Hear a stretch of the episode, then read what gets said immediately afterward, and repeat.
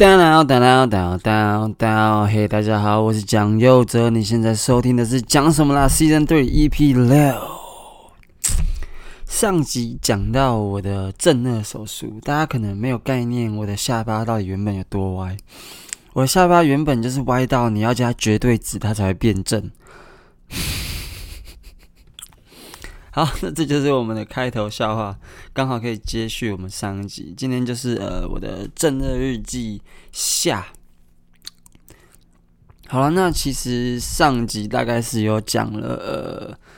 我大概一直到手术前的那些呃，包括为什么我要做手术啊，然后还有就是手术当天跟手术恢复后的第一天这些过程。那今天就是来讲一下我请假回高雄。一个月，整整一个月的时间去呃专心的康复，去让自己的身体恢复到一些简单的正常的机能。那其实我必须说啦，呃，以我自己做完正的手术，我的经验是，其实你的精神状态跟体力大概在两个礼拜就可以恢复了。但我后来还是根据呃那个医生的建议，就是请满一个月待在高雄的家，给我家人照顾，好好的就是呃让自己的身体完全恢复到一个可以简单正常生活的状态。那为什么呢？因为其实我刚手术完第一个礼拜，我要完全吃流质，就是你不能。就是你不能吃任何有渣渣的东西，你就是一定要全流质。所以我那时候是很克难的。就是大家如果上网找一些正热的影片，或者是一些网红讲自己正热，可能他们就会说，他们都是用类似像是针管啊，或者是油壶吧他们的食物打进去自己的嘴巴里面，然后就用喝的喝下去。比如说什么玉米浓汤啊，或者是。用果汁机把很多东西打得很碎，然后加进汤里，就一路这样子打进去自己的喉咙，然后吞下去。我必须说，第一个礼拜吃流质真的非常非常不方便。但其实我觉得吃流质这件事情是可以习惯的。就是呃，我其实，在第二天的大概午餐后，我就开始习惯用那个针筒把自己的汤全部打进自己的嘴巴里去喝，这样子。其实我就习惯这件事情，它只是比较麻烦而已，但它其实没有真的造成我很大的困扰，因为反正啊，我就在康复啊，我又不赶，我又不赶时间，我就是慢慢吃也不会怎么样，没有人会赶我这样子。所以其实用针管吃东西啊，吃流质这件事情不是太困扰我。我觉得我术后第一个礼拜最痛苦的事情是吃药，就是因为你连药也都要用呃水，就是。打进去就是你要把它拧碎之后，就是把药磨碎之后，然后之后加水啊，然后之后再用针管吸起来，然后之后再打进你的嘴巴里面。那吃药真的也没什么，最痛苦、最痛苦的事情就是抗生素。大家要知道，因为你术后你的口腔是非常脆弱的，你有伤口什么的，所以你非常害怕。你最害怕、最害怕的事情就是伤口感染这件事情。所以为此，你要相当、相当的努力，保持自己口腔的清洁跟作息的正常，不能熬夜。同时，你要搭配抗生素跟一些消炎药，想办法让你的身体不要发炎。所以，我就必须要每餐。饭后都要吃那个抗生素的药，但是我跟大家说，抗生素的药磨粉是真的真的很难吃，是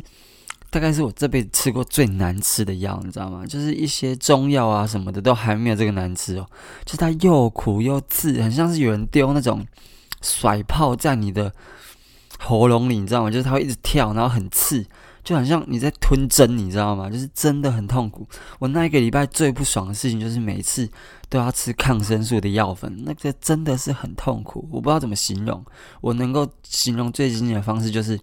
很像在喝图钉，就这样，真的很难喝，很痛苦。但是你又不能不喝，因为你害怕自己的伤口发炎或者是感染。因为真的是有看过有一些案例，真的就是。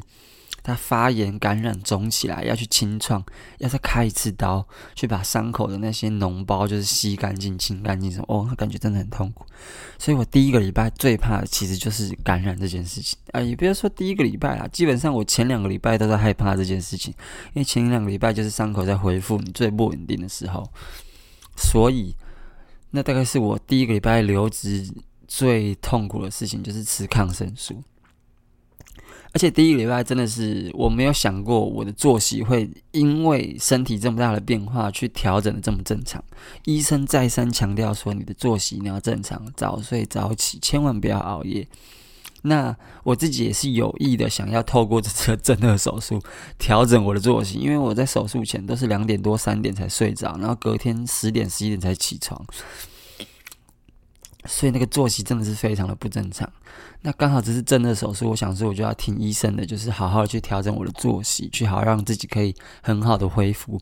医生甚至希望我在呃手术前先去挂身心科，去拿一些安眠药之类的，让自己在第一个礼拜可以比较好的入睡这样子。因为很多人手术完第一个礼拜很痛苦，就是没有办法好好入睡，可能会鼻塞啊什么的之之类的，这些很痛苦，导致他们没有办法非常完整的睡眠这样子。所以医生就提醒我去拿个身心科，拿个简单的安眠药这样子，像可不可以帮助自己睡眠？那我就确实也去拿了。可是其实我第一个礼拜的时候，真的是身体虚弱到根本就不需要吃安眠药，我真的是。吃完我的晚餐，吃完药，刷完牙之后，我九点躺上床，我九点半就睡着了，就真的身体太累了，就是那种脆弱到虚弱到，就是九点半一到，你的身体就会主动关机的那种感感觉，就是我已经很久没有这样子想睡睡不着，反而是这种，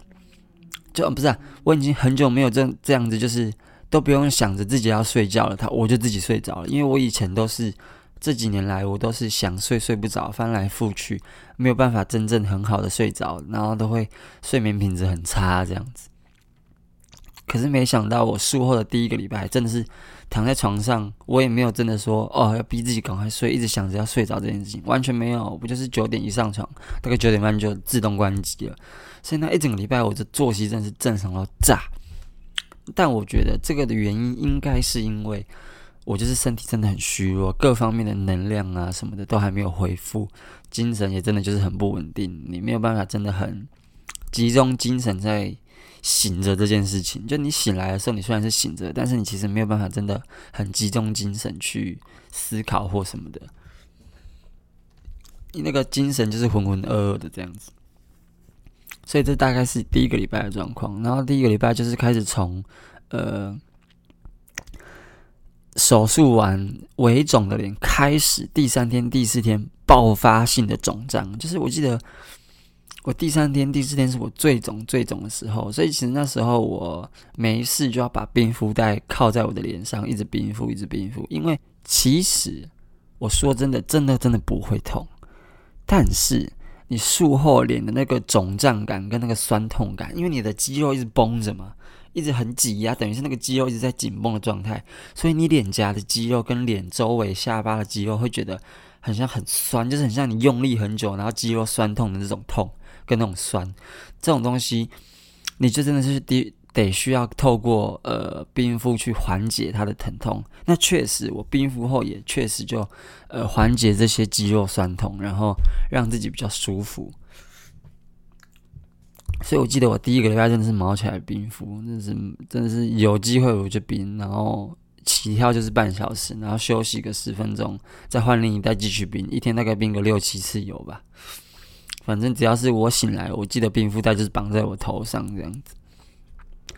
然后我想要分享一下，因为我在这一个月里面都有稍微写一些简单的日记来记录我每一天的生活。跟我的心情，所以我想要来分享一下，呃，第一个礼拜其中几天我觉得蛮好笑的日记，就是第五天 Day Five 的时候，我这样子写，Day Five 是七夕情人节，我就写说，嗯，昨晚睡得不错，在七夕情人节的今天没有办法跟女朋友过节，反而是要北上到台北复诊，但听到医生说今天可以拆绑牙，就是我的嘴巴就是不用再被固定住，然后可以就是。把嘴巴张开这件事情，突然觉得说，嗯，其实还不错啦，对啊，这个感觉比第一次跟女生牵手还让我兴奋，因为对于一个喜剧演员来说，五天不说话真的是蛮痛苦的。在高铁上突然想到绑牙有个算是相对不舒服的地方，打哈欠的时候真的很反直觉，就是你不会到痛，但就是这个哈欠打得不爽不过瘾，有点像是在看山道猴子在过弯的时候成功了，没有外抛撞到对向车的那种不过瘾的感觉。因为你嘴巴不能打开，所以你就是闭着嘴巴打哈欠，就没有那种爽感，你知道吗？好，那这就是我第五天的日记，然后再来是第六天，第六天，好，Day Six，就在今天，我的人生第一次遭遇了那种所谓的外貌焦虑。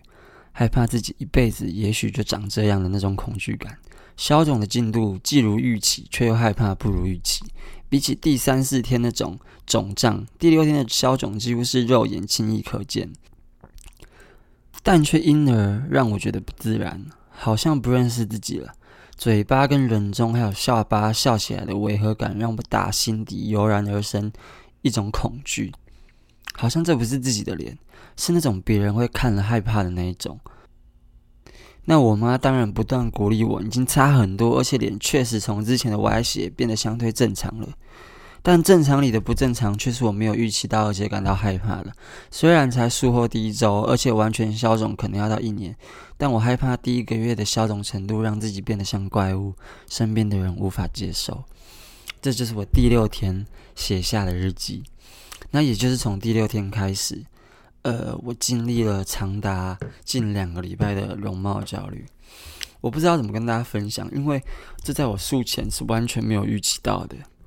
因为我一开始术前觉得我自己的心理建设跟准备已经做得非常足，我想说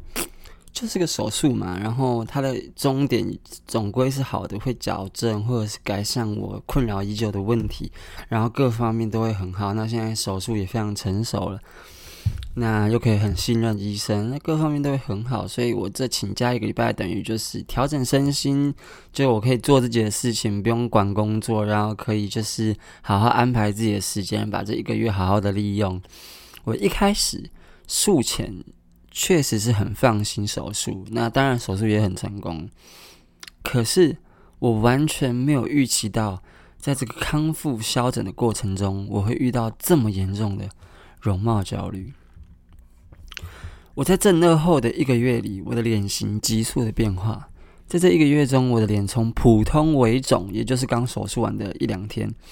到超级肿胀，就是三四天的时候，五六天的时候，再开始慢慢消退。其实，在心境上最让我难以适应，甚至是焦虑的，不是很肿胀的那段时间，是开始消肿的那段时间。因为对你来说，手术前你就可以想见的就是变肿，就是每个人都一定会肿嘛，那都会肿到最极限，所以你可以预期你的脸可能会变得很肿，然后就是可能会肿到像个猪头。你会对这件事情有心理准备，你不会害怕它，因为你知道这个肿是暂时的。而且肿到极限后就会停止，并且开始消退，所以你是可以预见这件事情，并对它有所心理准备，因为你可以想象它的最极限是怎么样，你不会害怕它。真正煎熬的其实是开始消肿的时候，才是真正的难关。那这也是我一开始在术前完全没有预期到的变化，因为你不知道会消到什么程度。你无法想象消肿的尽头在哪。你每天起床最害怕的，就是你的消肿在今天已经到尽头了，不会再消肿了。这就是往后一辈子你要跟他共存的新的脸。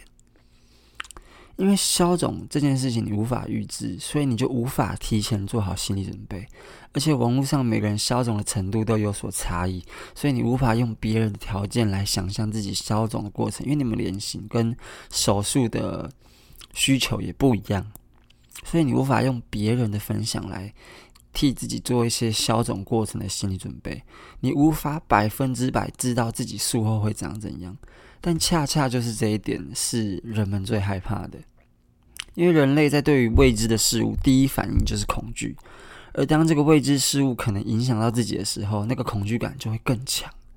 所以在你术前无法真正做好心理准备的状况下，你就要去面对那张你新的脸，你会怕自己后悔。你会怕自己做了错误的决定，你会开始怀念以前的自己。就是以前虽然我的脸歪，虽然不好，但起码也是这样过来的，也没有说真的差到要去自杀，或差到要死，或者是差到哪去。但因为这是手术，你一旦切下去，你一旦做了，你就不能从头来过，你没有资格后悔。虽然你已经跟本来那一张你不甚满意的脸共存了二十几年，可是你终归是活过来了。那张脸并没有真的糟到让你想死的地步，可是就是那一点不完美、不顺眼的地方，你想要改善。那如果你想要改善，你就必须做出做出改变，而这个改变却是不可逆的。所以一旦手术刀切下去，你就会伴随着这股不能重来的沉重感，去面对那一张你无法想象的新脸。所以你会害怕，你会焦虑，你会认为现在如果就是消肿的终点，那早知道。我就不做了，这就是我当初开始在消肿的过程中很严重的外貌焦虑，心里面所想的那些东西。因为你会开始后悔，但是你又不敢面对，因为后悔已经够难受了，你还要承认，你还要去面对自己，承认自己做了错误的决定，导致自己现在的这件处境，这件事情更难受，因为你没有人可以责怪。好让自己好过一些，你没有办法怪任何人，因为没有人逼着你去做任何的决定，甚至是去做手术这件事情。决定做手术的这件事情是你自己做的，你要负起这个责任。所以你现在的这个处境，你得要完全自己的承担。这件事情会让你更难受。如果你一旦觉得不满意或觉得后悔，你除了鼻子默默承认错误之外，你根本不能做什么，你只能继续跟这张新的脸共存，因为这不是电电动玩具，这不是电玩，你不能不满意就重来，或者是创新的角色。所以我记得那一段时间，我开始丧失自信，就是我开始不敢面对人群，我不敢看镜子。我每天早上起床最害怕的就是先去刷牙，因为你会看到浴室的那个镜子，然后照反射出自己的脸。但是这张脸你却认不得，你却不认识这张脸，你不知道镜子里面那个人到底是谁，然后你就会有那种自我认同或自我认知的危机。我一开始真的没有预期到我会遇到这件事情，而这件事情是真的很沉重的打击了我。我记得我那一阵子是忧郁到我妈真的很担心我，就是。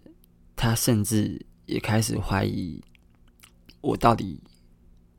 是不是真的该做这个手术。我妈真的很担心我，而那一阵子，我真的非常严重的丧失了自信。一个术前自恋如我的人，相信如果大家认识我看过的影片，或者跟我聊过天，都会觉得哦，杰克就是一个超级自恋的人，臭直男，超级自恋。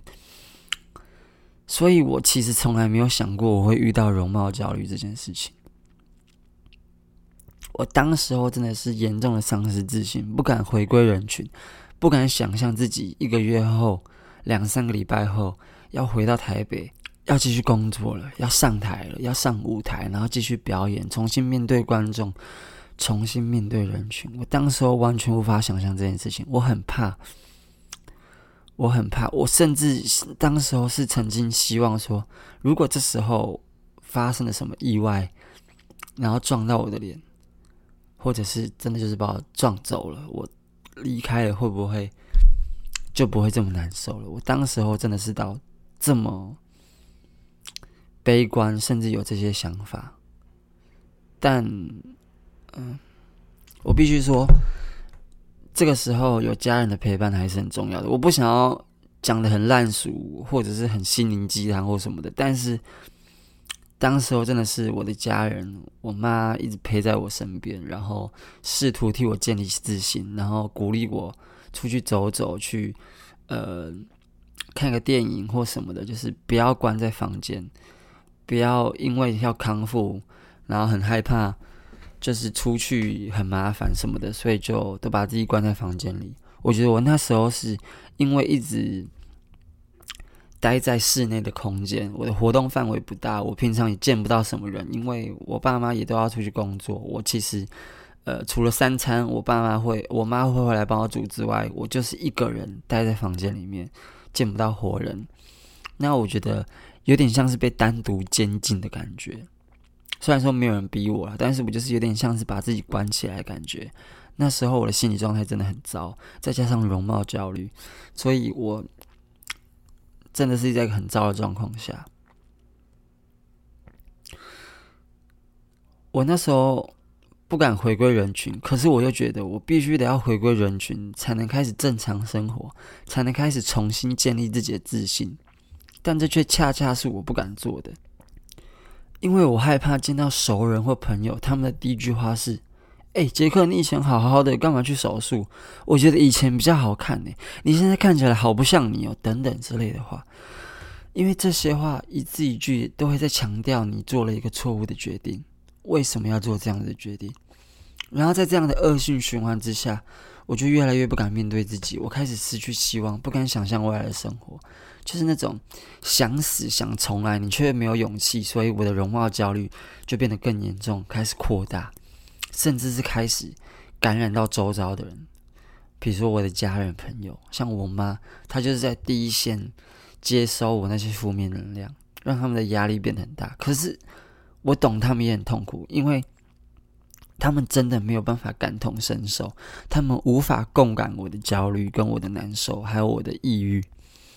可是他们却又是爱我的，所以他们不希望我继续就是处在这样子痛苦的环境里面。这是当时候，呃，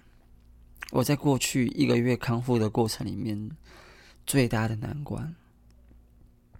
可是我觉得冥冥之中很多事情就是真的有安排，就像我刚刚说的，我妈一直试图鼓励我出去走走，不要都把自己关在房间里面，去看看电影什么的。那我就刚好想说，好，我要给自己点机会，我要尝试去做出一些改变，去突破。所以我就去看了电影，我就选了呃芭比，我就去看了芭比。我那时候。出门的时候口罩戴紧紧的，然后呃自己一个人去买票什么的。然后我坐在电影院的时候，其实我的满脑子都是容貌焦虑这件事情，满脑子都是我不敢给任何人看到我当时的脸，因为我觉得那不是我，我不知道这个人到底是谁，我不知道这张脸皮到底是谁的。我一直到电影开演都已经三十分钟了。我的满脑子都还是这些焦虑，我根本没有办法好好享受芭比的剧情，很专心的看。我的内心一直有一股害怕的那种恐惧感，很不踏实的感觉，不断的在我心中这样子一直徘徊，一直笼罩着。然后就在我看看看看到呃芭比的大概三十分钟、四十分钟后，电影的剧情来了转折。如果有看过芭比的，就知道。一开始，芭比就是马格罗比演的那个角色，她一开始都好好的，非常完美，是大家心目中的那种好好女生，最完美的芭比形象。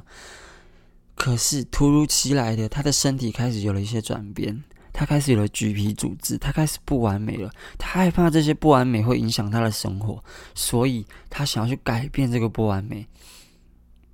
所以他就去寻求帮助，然后就会有一个叫做。怪芭比的人就是告诉他说：“你这个要到真实世界找到你的玩具的主人，就是正在玩你这个芭比的主人，然后你要去厘清他遇到了什么问题，才要帮他解决你的问题。这样子，然后他去到真实世界之后，发现一切都如他，一切都不如他所想，事情只会越来越恶化。”当他回到芭比世界的时候，他跟周遭的人说：“早知道世界会变得这么糟糕，变得不如我的预期，不如我意，我当初就不做这些改变了。我只是希望一切都跟原本的一样，但是我又没有办法接受自己的橘皮组织，我没有办法接受自己的不完美，所以我要去做出这些改变。但早知道改变这么烂，这么不如我的预期的话，我还宁可像以前那样。你知道当时看到这一段的时候。”我在电影院里面突然决定跟自己和解，就这些话，就是打到我的心里，你知道吗？就是为什么我要对自己像是对芭比那种感觉？我那时候觉得自己就是芭比，你知道吗？因为要不是这一点点的不完美，我觉得我原本的生活都好好的啊，为什么改变了之后，就好像什么事情都不一样了？而且也没有变好的感觉，好像变坏的感觉。如果是这样的话，早知道我就不做这个手术了。当下好像芭比替我把心里的话说出来了一样，我的心里面那一股很沉重的负能量感就好像被释放了一样。所以看完芭比之后，我其实是有被安慰到的，我的心境好像在某种程度下变得更轻松了一点，好像容貌焦虑没有这么严重了，我好像懂得要放过自己了，因为有人帮我把我心里的话说出来了，然后我就比较没有那么的陷入在那个容貌焦虑里面。那我觉得运气很好的是。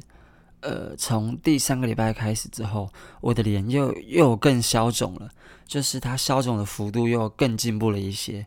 然后我就渐渐发现，哦，我的担心是多余的，因为在消肿的过程里面，这只是第一个月而已，它还会继续消肿，就跟医生说的一样，我要有信心，因为在这第三个礼拜的消肿过程中，我渐渐的发现。我的脸越来越像自己了，我越来越接近原本的那个我，就是那一张我认得出来的，就是我的脸的那一张脸，而不是那个很恐怖，就是我无法认得的那一张脸。所以看完芭比之后，我的消肿程度又继续进步，我的容貌焦虑也就随之减轻，一直到第四个礼拜，我即将回台北复工之前，我的消肿程度消到一个我觉得。相对能接受，而且我认得出自己的脸的程度，我也就开始慢慢的，呃，去比较心平气和的看待自己的脸不歪的这件事情，跟我现在这张新的脸，比较没那么负面。然后当我呃。回到台北之后，很多同事、亲友、朋友看到我的新的脸，虽然他们都觉得非常的成功，都是非常好的评价，然后甚至都觉得说只是脸部歪的杰克而已，并没有什么改很很剧烈的改变，就是我还是我杰克，你还是你呀，不要担心，不会有人认不出你，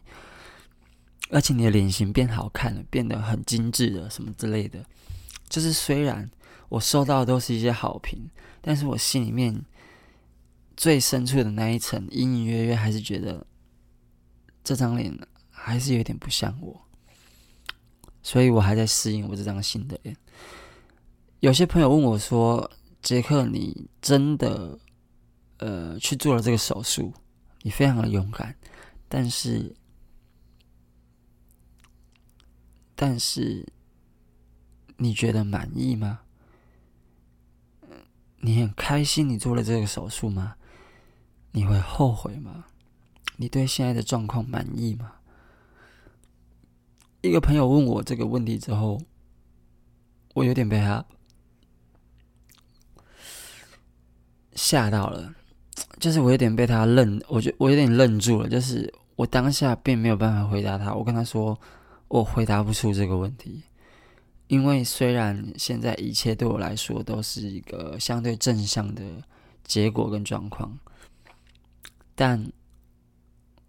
至少现在的条件对我来说，我还没有办法真的呃很踏实、很有自信的跟别人说，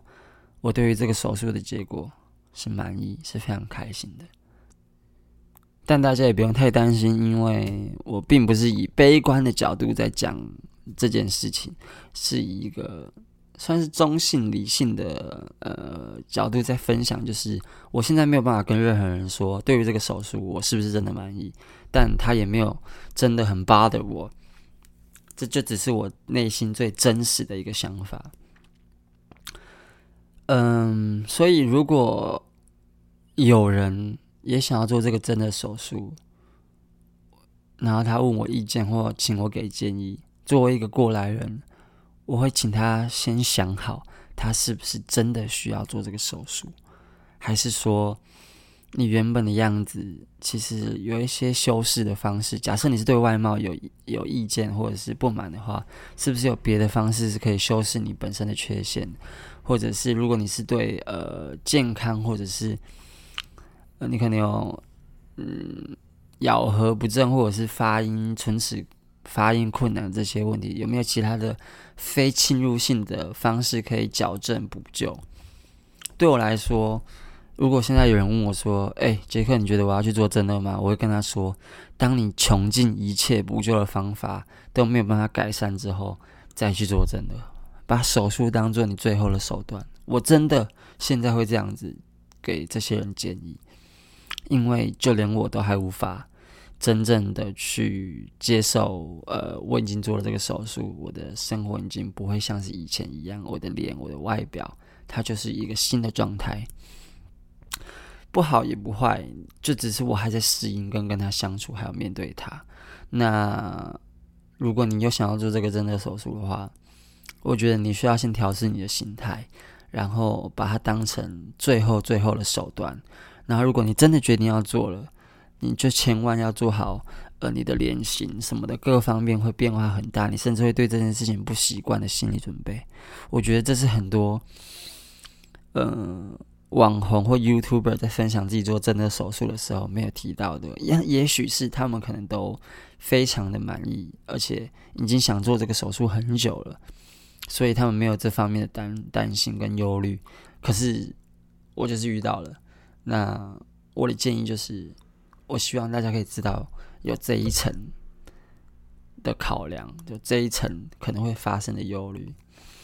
至少可以让你好过一点。这样子，好了，那这期也是我很赤裸的一集，就是真的分享我内心非常脆弱，跟我没想过自己会遇到的事情。就是因为我甚至以前是觉得容貌焦虑这件事情很不合逻辑，怎么会有人这样想的那一种人？但是当这件事情发生在我身上之后，我才真正意识到，很多人对于这件事情。可能跟当时候的我一样，是呃没有办法跟自己和解的。所以，其实真的手术这一个月来给我最大的冲击跟改变，就是我觉得我自己除了外貌上的改变，我的内心变得比较温柔了。我不再像是术前的我那么的决绝，那么的好像很多事情都理所当然，无法去。同理别人，去共感别人的苦衷，或者是别人的难处。我觉得，因为遭遇到这件事情，反而让我开始对于以前的自己很大的改观，对于我曾经认知的很多观念有很大的改观，有点像是让我的世界变得不再那么的黑白分明，而且可以开始去理解。当很多人在遇到很多事情的时候，为什么他们会那么痛苦？因为就真的是那么的痛苦，就像外貌焦虑发生在我身上一样。好了，那其实呃，我现在真的也只是康复一个月，然后刚回到工作岗位上一个月多的时间而已，所以我能分享的大概也就是到呃这边了吧。在心境的这些变化上，那之后我应该会出一支影片在我的 YouTube 上，然后可能会找来我的好同事马西，因为他也是做过做过正顎的。那我们两个做正顎的地点跟我们的需求都不太一样，所以我想要找他聊一下，就是我们之间做正的一些做正顎手术的一些差别。那也许可以帮到一些人，他们在选择医生或者是选择。我不知道手术的一些保险或什么的，可以给他们一些参考价值。这样子，好了，那这就是今天讲什么了？Season Three EP 六，好不好？我们下次见，好，拜拜。Down down down down down。